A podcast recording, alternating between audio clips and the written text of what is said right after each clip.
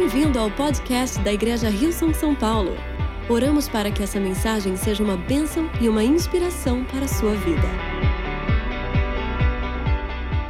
Gente, vocês estão prontos para a palavra de Deus? Muito animados?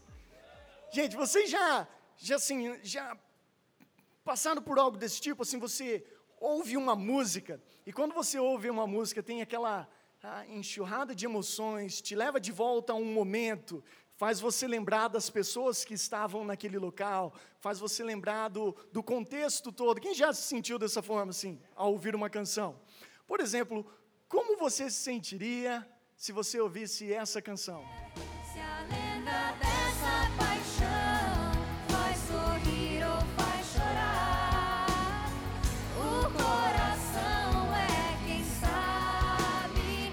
toca, toca no coração de muitas pessoas, talvez te leva a um certo momento, uma certa época, mas como você sentiria se ouvisse uma, uma outra canção, uma mais desse tipo? Oh, bola na trave, não altera o placar. Bola na área, sem ninguém pra cabecear. Bola na rede pra fazer um gol. Quem não sonhou ser jogador Tá aí, né? Tá aí. Então, é, às vezes te lembra de uma, de uma certa época, jogando bola com os amigos, talvez indo para um, o estádio de futebol, que é muito legal. Ah, quem sabe uma internacional dessa aqui?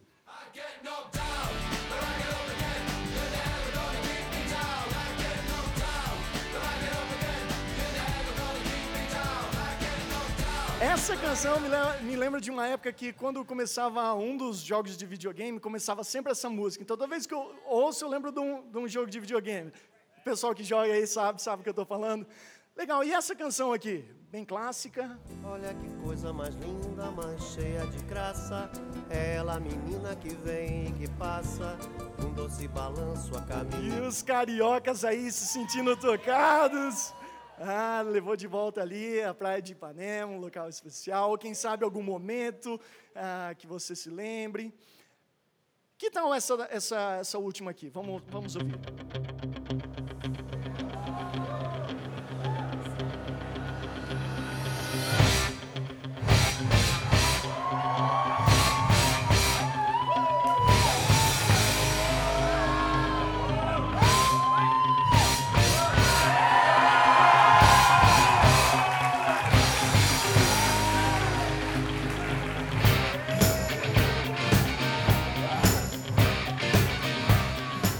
Você ouve uma canção que te leva a um momento e tem aquela enxurrada de emoções que vem junto. Quem já experimentou isso? Experimentou um pouquinho agora? Às vezes pode ter sido, pode ser uma canção, mas não somente isso. Às vezes pode ser um cheiro, né? Pode ser um perfume. Tipo você, oh, esse aqui é o perfume da minha esposa. Leva-me a certo momento. É. Ah, poderia ser uma foto, né, que você vê uma foto, lembra do que estava acontecendo lá. Dá uma olhadinha nessa foto aqui.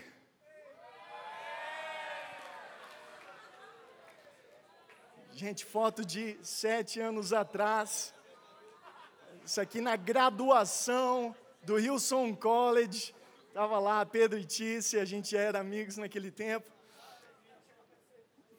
Pedro, você está melhor, não, tá ótimo, tá excelente, o pessoal tá muito bonito ali.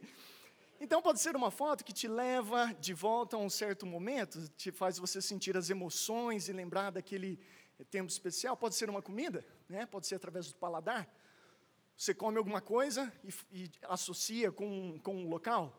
Para mim, na Austrália, quando a gente tinha a oportunidade de comer um churrasquinho brasileiro, Está lá na Austrália, morei lá 11 anos, 9 anos depois, comendo churrasquinho brasileiro, pensava no Brasil, pensava na minha família, pensava dos tempos juntos que a gente passava com os amigos, bem no estilo brasileiro. Ou pode ser um toque também, né? Através do tato. Sabe quando às vezes as pessoas te pegam pelo braço aqui atrás assim? Eu não sei como você se sente, mas para mim é como se eu tivesse feito algo de errado, ou estivesse no lugar errado né? porque é coisa que segurança faz, coisa que a polícia faz, pega você pelo braço, que levar em algum local. Então nós temos esse mecanismo nas nossas vidas, como seres humanos, que faz a gente voltar a um certo momento através ou do cheiro, do tato, ou, ou, ou através de, um, de uma música, e faz a gente experimentar novamente todas as emoções daquele momento. É um mecanismo muito poderoso. É um mecanismo que, se usado da maneira correta, pode nos ajudar a trazer uma força, um vigor, algo novo para nos ajudar na nossa caminhada, ou pode também, se usado da maneira incorreta, nos levar a um momento de tristeza, um momento ruim, um momento que não vai nos ajudar a tudo aquilo que ainda nós temos que experimentar nas nossas vidas. Então nós podemos ou usar isso da maneira correta ou usar da maneira errada. Então nós vamos passar algum tempo aqui explorando, explorando como usar isso da maneira correta. 1 Samuel, capítulo 21, versículo 8 e 9, diz assim: Davi perguntou a Aimeleque: Você tem uma lança ou uma espada? O assunto do rei era tão urgente que não tive tempo nem de pegar uma espada ou outra arma. O sacerdote respondeu: Tenho apenas a espada de Golias, o gigante filisteu que você matou no vale de Elá. Está enrolada num pano atrás do colete sacerdotal. Pode levá-la, pois não há nenhuma outra arma aqui. Dê-me essa espada, Davi respondeu. Não há outra melhor do que ela. Vamos orar. Pai, nós te agradecemos por essa manhã, te agradecemos pelos planos, pelos propósitos que o Senhor tem nas nossas vidas e pedimos que o Senhor venha falar uma mensagem ao nosso coração que no momento está aberto, está receptivo, para que o Senhor realmente venha nos trazer algo novo, venha reivigorar algo nas nossas vidas, para que a gente possa continuar caminhando e alinhando as nossas vidas com os planos e propósitos do Senhor, em nome de Jesus. E todos dizem? Amém. Interessante que Davi, Davi, quando nós falamos do rei Davi, o rei Davi ele tem um legado que é indiscutível. rei Davi, ele como rei, lutou 66 batalhas e venceu todas elas. O rei Davi, é, quando nós falamos o nome dele, nós sabemos que ele foi o maior rei de Israel, o maior rei que Israel já teve. Ele teve grandes conquistas. Né? Hoje em dia, o, o, legado dele é tão grande que muitas pessoas colocam o nome de seus filhos de Davi. Tem algum Davi aqui no nosso meio? Aqui nós temos Davi aqui presente, tem Davi aqui presente, que é muito legal. E daqui três meses, meu filho está nascendo, vai se chamar Davi também. Então. Então é muito interessante que, com o legado que ele criou, é, as pessoas olham para ele como um grande homem. Está certo que ele cometeu alguns erros, mas ele também cometeu, ele, ele fez bons consertos. E nisso tudo ele é lembrado como um homem segundo o coração de Deus. Entretanto, não foi assim que começou para Davi. A história de Davi, não, ele não começou com um grande legado, com um grande nome, não era um nome popular. Davi era simplesmente mais um em sua família. É interessante que quando tudo começou na história de Davi, que a gente começa a aprender sobre a história dele, diz que o profeta Samuel foi enviado por Deus à casa de Jessé. Jessé era o pai de Davi, com a incumbência de ungir um rei, ungir um novo rei. E com essa incumbência, o profeta Samuel chega na casa de Jessé, pai de Davi, e pergunta: "Cadê os teus filhos?" Então, Jessé traz os seus filhos diante do profeta Samuel. E Jessé fala assim: Eliabe, meu primeiro filho, certamente esse vai ser o escolhido. Samuel olha e fala assim: Não, não foi esse que o Senhor escolheu. Depois passa o segundo filho, não foi esse que o Senhor escolheu. O terceiro, o quarto, o quinto, o sexto, o sétimo, e não tinha mais opções. E aí o profeta Samuel perguntou: Mas Acabaram-se os seus filhos? É interessante, porque Deus me mandou aqui para ungir, mas não está não, tá conectando. Algo aqui no Espírito está dizendo que não está conectando. Então, é, Gessé diz assim, ah, eu tenho mais um filho lá, cuidando das ovelhas. Ele, ele é o mais novinho, ele está ali, né, não tinha considerado ele para isso daqui. Aí Samuel falou assim, então chame ele, que a gente não vai jantar até que ele chegue aqui. Então eles chamam Davi, e quando Davi chega, Samuel olha para ele, esse aí é o escolhido do Senhor. Ele vê Davi e fala: Esse é o escolhido do Senhor. Interessante que Davi não estava tentando se posicionar, Davi não estava tentando se fazer é, aparecer para que ele pudesse ser uma opção, ele estava completamente lá no seu espaço, com a sua incumbência, que era de pastorear ovelhas. E ali Deus o encontrou. E ali Deus o chamou.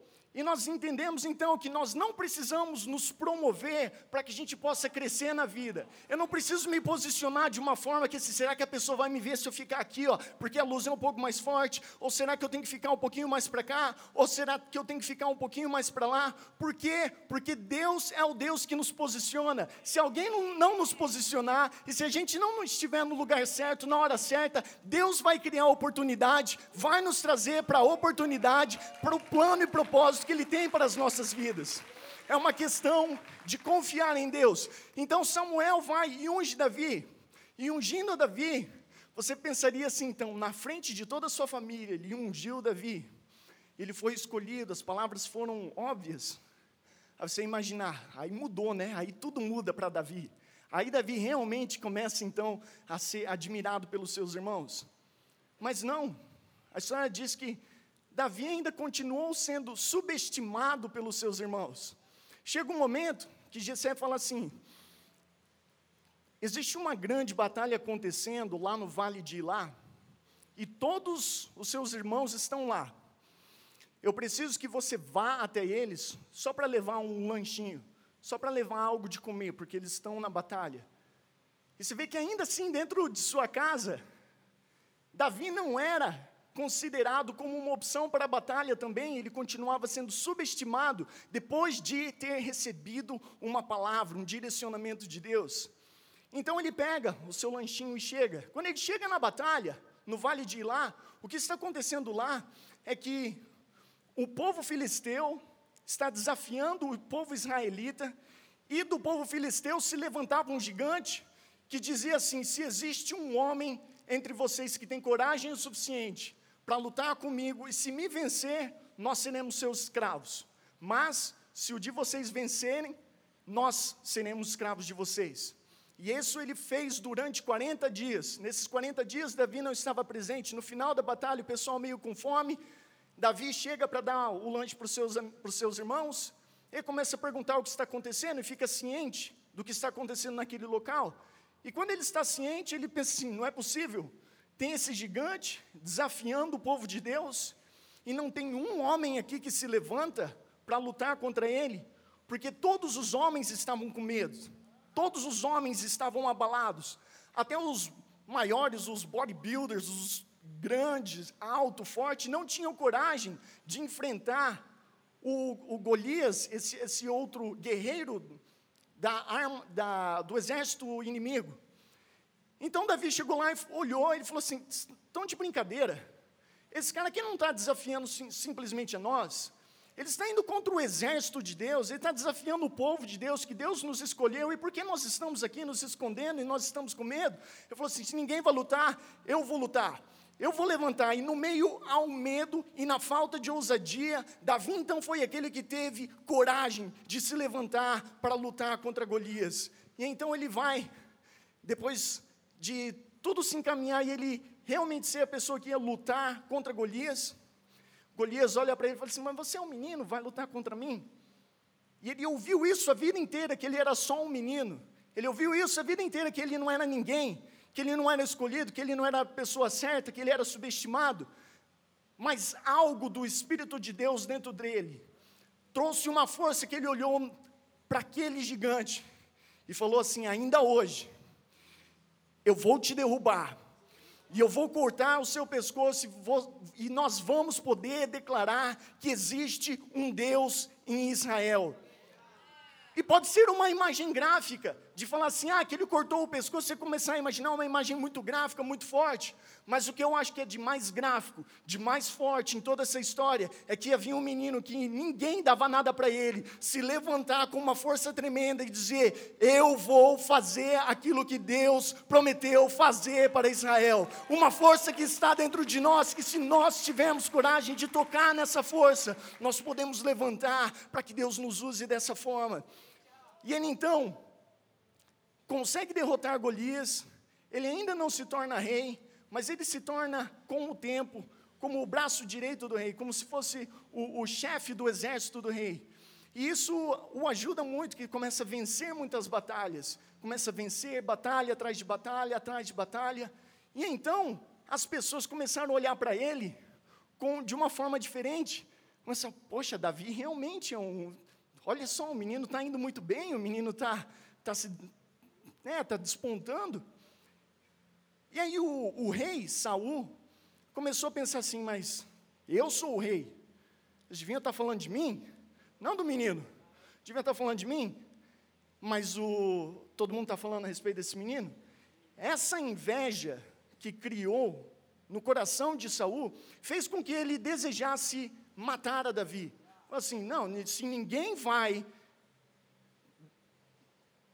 dar glória para mim, se ninguém vai prestar atenção em mim, se ninguém vai trazer elogios para mim, não vai ser para alguém do meu reinado. Né? Agora imagine essa situação, essa é uma situação que aconteceu na Bíblia, mas pode acontecer nas equipes que nós fazemos parte, pode acontecer no trabalho, pode acontecer de, se nós somos o chefe, se nós estamos encarregados de alguma coisa e tem alguém na nossa equipe que não, que, que está indo melhor do que a gente, todo mundo está elogiando, qual que é o nosso trabalho? Será que a gente vai tentar ajudar e trabalhar juntos? Ou será que a gente vai ter, ah, vou ter que cortar a asinha desse daí, porque está, como assim? Como assim? É uma insegurança do líder. Mas nós podemos trabalhar de forma diferente? Nós podemos ver quando tem alguém se destacando dentro das nossas equipes, em alguma coisa que nós estamos encarregados, vamos promover, vamos trabalhar juntos, vamos vencer juntos. Se Saul e Davi tivessem trabalhado juntos, a gente estava contando uma história diferente, quem sabe? Nós podemos trabalhar juntos, não precisa ter esse tipo de inveja, mas ocorreu aquela inveja. Então Davi precisou sair, e ele saiu num, em fuga. Ele saiu porque quando ele descobriu que o rei queria matá-lo, quando o rei faz uma decisão como essa, ele quer colocar em prática rapidamente, para não dar tempo de a pessoa tentar escapar. Mas Davi descobriu, e quando ele descobriu, quando ele ouviu a notícia, ele correu, simplesmente correu, e não, não levou nada consigo mesmo. Então ele está em fuga, correndo sua, pela sua vida. Imagine ele pensando assim: ele poderia ter pensado algo desse tipo, mas Deus, o Senhor me ungiu para isso? Para viver correndo. Ele poderia ter pensado algo desse tipo, mas a Bíblia não indica que ele pensou algo dessa forma, indica que ele era um homem que tinha honra em seu coração, que ele pensou assim: Deus em algum momento vai fazer alguma coisa, eu vou continuar caminhando a minha caminhada. E então ele foge, e ele chega à cidade de Nob. E aí então que nós chegamos em 1 Samuel capítulo 21, versículo 8 e 9. Lendo mais uma vez, Davi perguntou a Imeleque: Você tem uma lança ou uma espada? O assunto do rei era tão urgente que não tive tempo de pegar uma espada ou outra arma. O assunto do rei era tão urgente, era para matar ele mesmo. Então era tão urgente que não deu tempo, ele saiu, não pegou nada. O sacerdote respondeu: Tenho apenas a espada de Golias, o gigante filisteu, que você matou no vale de Ilá. Está enrolada num pano atrás do colete sacerdotal. Pode levá-la, pois não há nenhuma outra arma aqui. Eu fico pensando, se, será que foi coincidência que não havia nenhuma outra arma ali naquele momento? E Davi respondeu: Dê-me essa espada, não há outra melhor do que ela. Agora você consegue imaginar o que, que, o, o que, que esse momento representa para Davi? No momento que ele chega, ele pede por uma arma e o sacerdote fala: Não existe nenhuma outra arma aqui a não ser a espada que você usou para matar Golias. Ele foi como uma tiradeira para derrubar o gigante. Depois ele pegou a própria espada do gigante para, para matá-lo. E então ele chega e ele é oferecido essa espada. Então imagina um momento que Davi começa a desenrolar aquela espada. Eu imagino que, quando ele está correndo pela sua própria vida, ele começa a pensar assim, refletir. Quando eu estava no pasto e ninguém me via, Deus me viu. Quando eu estava na minha família e minha família me subestimava, ninguém olhava para mim, Deus estava comigo. Nas circunstâncias mais difíceis da minha vida, Deus estava comigo. Se Ele estava comigo naquele tempo, essa espada então é uma lembrança de um Deus que sempre foi fiel comigo, no momento que eu não tinha nada, quando minha família não pensava nada de mim, quando todos me rejeitaram, quando todos eram contra mim, Deus não me rejeitou, Deus está comigo e eu posso então continuar a minha jornada sabendo que Deus não estava comigo simplesmente lá atrás, Deus está me lembrando, eu estou com você nesse momento de hoje, eu estou com você no seu agora, e Davi então pode dar sequência na sua caminhada, porque ele entende que Deus está presente com ele naquele exato momento. E nós precisamos trabalhar as nossas vidas, as nossas mentes, os nossos corações, de tal forma que a gente possa trazer sempre um alinhamento dos nossos pensamentos, dos nossos corações, das nossas frustrações, àquilo que Deus quer fazer nas nossas vidas, para o plano, para o futuro, para um propósito, para uma palavra que Ele já declarou sobre as nossas vidas. Porque quando Davi recebeu aquela palavra para si mesmo, de ser rei, de ser ungido, de uma influência nacional com o povo de Israel, ele teve que passar por um processo, e quando nós passamos pelo processo, existem frustrações, mas quando as frustrações vêm, a gente pode fazer, tomar a decisão de continuar, de seguir, ou nós podemos tomar a decisão de: será que eu pensei correto? Será que aquela palavra era para mim? E tentar rever tudo e mudar o caminho das nossas vidas, quando Deus, na verdade, quer que a gente continue para tudo aquilo que Ele tem para nós.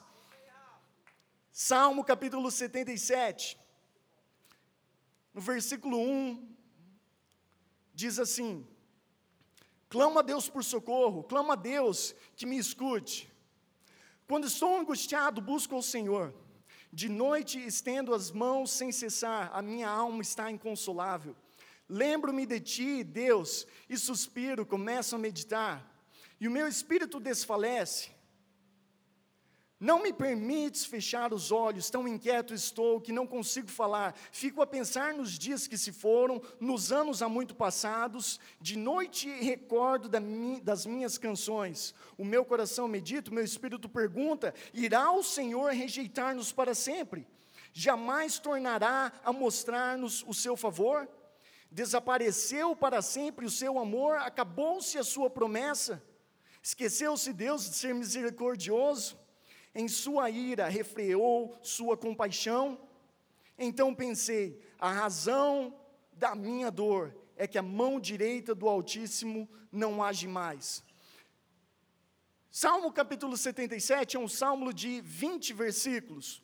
Os primeiros 10 versículos você encontra uma pessoa que está questionando tudo aquilo que ela está vivendo, é um momento de expressar as frustrações, falar: é isso mesmo que está acontecendo? Deus, estou sentindo a sua falta, como é que a minha situação está dessa forma? E existe todo esse questionamento, e existe todas essas dúvidas, essas frustrações, que nós não somos chamados para viver dessa forma, a vida poderia ser melhor, e existe toda essa maneira de expressar essas frustrações. Ao mesmo tempo, depois, existe uma mudança nos últimos 20 versículos. Ele diz assim no versículo 11: Recordarei os feitos do Senhor, recordarei os teus antigos milagres, meditarei em todas as tuas obras e considerarei os teus feitos, teus caminhos, ó Senhor. Deus são santos, que Deus é tão grande como nosso Deus. E aí o resto do versículo simplesmente falando, sabe o que? Eu passei por tudo isso, mas eu vou focar naquilo que eu realmente sei de quem Deus realmente é. E eu gostaria de nos encorajarmos aqui com três hábitos diários que nós podemos colocar em prática em qualquer momento, de que quando nós fazemos isso, nós alinhamos o nosso presente com o futuro que Deus tem para nós. Circunstâncias talvez não se alinham, mas nós podemos alinhar o nosso coração e a nossa mente para o futuro que Ele tem para nós. Então, número um, número um, nós precisamos tomar controle dos nossos pensamentos. Precisamos tomar controle dos nossos pensamentos. Se nós não tomarmos controle dos nossos pensamentos, nossos pensamentos vão acontecer de forma aleatória. Vai acontecer assim, vai acontecendo e você não toma controle dele, vai para qualquer direção, você não sabe onde vai chegar dessa forma. O apóstolo Paulo diz em Filipenses capítulo 4, versículo 8: Finalmente, irmãos, tudo o que for verdadeiro, tudo que for nobre, tudo que for correto, tudo que for puro, tudo que for amável, tudo que for de boa fama, se houver algo excelente ou digno de louvor, pensem nessas coisas. É simples, não é? De pensar assim, eu vou pensar no que é bom, eu vou pensar em coisas que são de boa fama. Agora, se não for verdadeiro, se não for nobre, se não for correto, se não for puro, se não for amável, se não for de boa fama, se não houver algo excelente nesse tipo de pensamento, se não for digno de louvor, não pensem nessas coisas. Não pense simplesmente não pensar nisso, que precisamos tomar controle dos nossos pensamentos. Veja o que acontece ali em Salmo 77, versículo 11. O salmista diz assim: Eu recordarei. O processo de recordar é um processo de redirecionamento de pensamento é uma decisão. Eu vou mudar o meu pensamento da maneira que está para outra direção. Nós precisamos mudar os nossos pensamentos. Não é que pensamentos ruins não vão vir até as nossas vidas, que a gente não vai pensar coisa, coisa ruim. Às vezes acontece, é da natureza humana. Mas quando esses pensamentos vierem, como nós lidaremos com eles? Vamos dar lugar para eles crescer dentro de nós ou será que nós podemos trabalhar de forma diferente?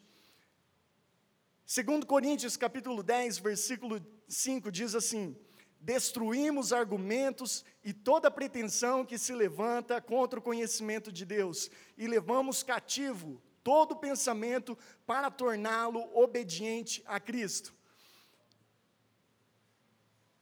Quando nós pensamos algo que não é bom, quando for um pensamento ruim, pode parecer o conselho mais simples que existe, mas nós temos que tomar a decisão de pegar esse pensamento, faz uma caixinha dentro da sua mente, luta com ele dentro da sua mente, coloca ele numa área de quarentena e faz assim, ó, leva o seu pensamento até o Senhor. Você fala assim: Deus, eu não sei porque eu estou pensando dessa forma. Eu não sei porque eu estou me sentindo dessa forma. Mas esse pensamento não vai me controlar. Eu trago até o Senhor para que ele seja controlado pelo Senhor, pelo Espírito Santo do Senhor, porque minha mente é para ser igual à mente de Cristo, não para ser igual à mente do nosso inimigo. Então nós trazemos ao Senhor. Precisamos tomar controle dos nossos pensamentos. Número dois, nós precisamos recordar os feitos de Deus, ainda em Salmo 77, versículo 11. Recordarei os feitos do Senhor, tá certo? Vamos redirecionar os nossos pensamentos, vamos tomar controle, mas redirecionar de que forma? Para que lado? O que, que nós devemos fazer? Nós redirecionamos para recordar os feitos do Senhor, os teus antigos milagres. Esse é um momento que nós precisamos tirar para começar a procurar por fatos nas nossas vidas para parar um momento como reflexão, olhar para trás e ver os momentos que Deus foi fiel, os momentos que Deus nos ajudou a crescer, a vencer uma batalha, a vencer algo na nossa família, a vencer algo pessoal, uma cura que Deus pode ter nos dado. É um momento que a gente começa a olhar para trás e lembrar: poxa, tinha caído no esquecimento, mas é verdade, eu lembro desse momento, eu lembro desse milagre, e nós começamos a trazer um alinhamento. Lamentações capítulo 3, versículo 21 diz assim: Quero trazer à memória o que pode me dar esperança. Eu quero trazer à memória não algo que não vai me dar esperança. Eu vou trazer à memória algo que vai me dar esperança. Para que, que eu vou continuar pensando naquilo que vai fazer o meu futuro se sentir como um futuro pequenininho e que não há futuro para mim. Posso lembrar dos meus erros, posso parar e meditar nos meus pecados, posso parar e lembrar de tudo aquilo que eu deveria ter feito corretamente e não fiz.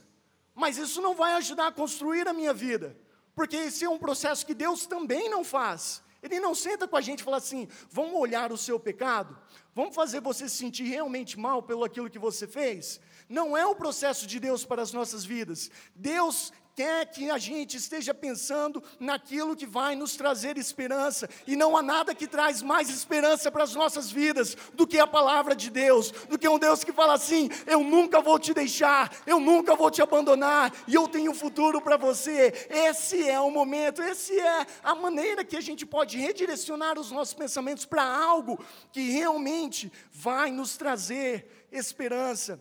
E fica um exercício que talvez a gente não tenha um momento para fazer aqui, mas de repente fazer em casa. Tirar uma folha de papel em branco. Talvez se você é uma pessoa que gosta de tomar um café na manhã com Deus, começar a escrever todas as coisas boas, os milagres, as bênçãos que Ele já te deu. Talvez você é uma pessoa que é mais do estilo corujão, gosta de estudar à noite, ler à noite. Aí, quando bater umas 11 horas, meia-noite, mais ou menos, você começa a escrever as coisas que Deus fez na sua vida, os milagres, as bênçãos, e você começa então a colocar em prática o ponto número 3, que é meditar no que Deus pode fazer.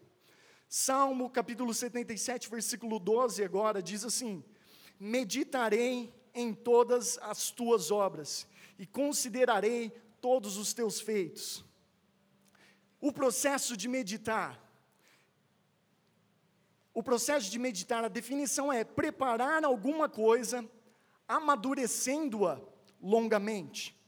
Preparar alguma coisa, amadurecendo-a longamente. Pensa assim, se você vai, se você vai fazer um bolo, você pode ter todos os ingredientes, você prepara a massa, o bolo está pronto.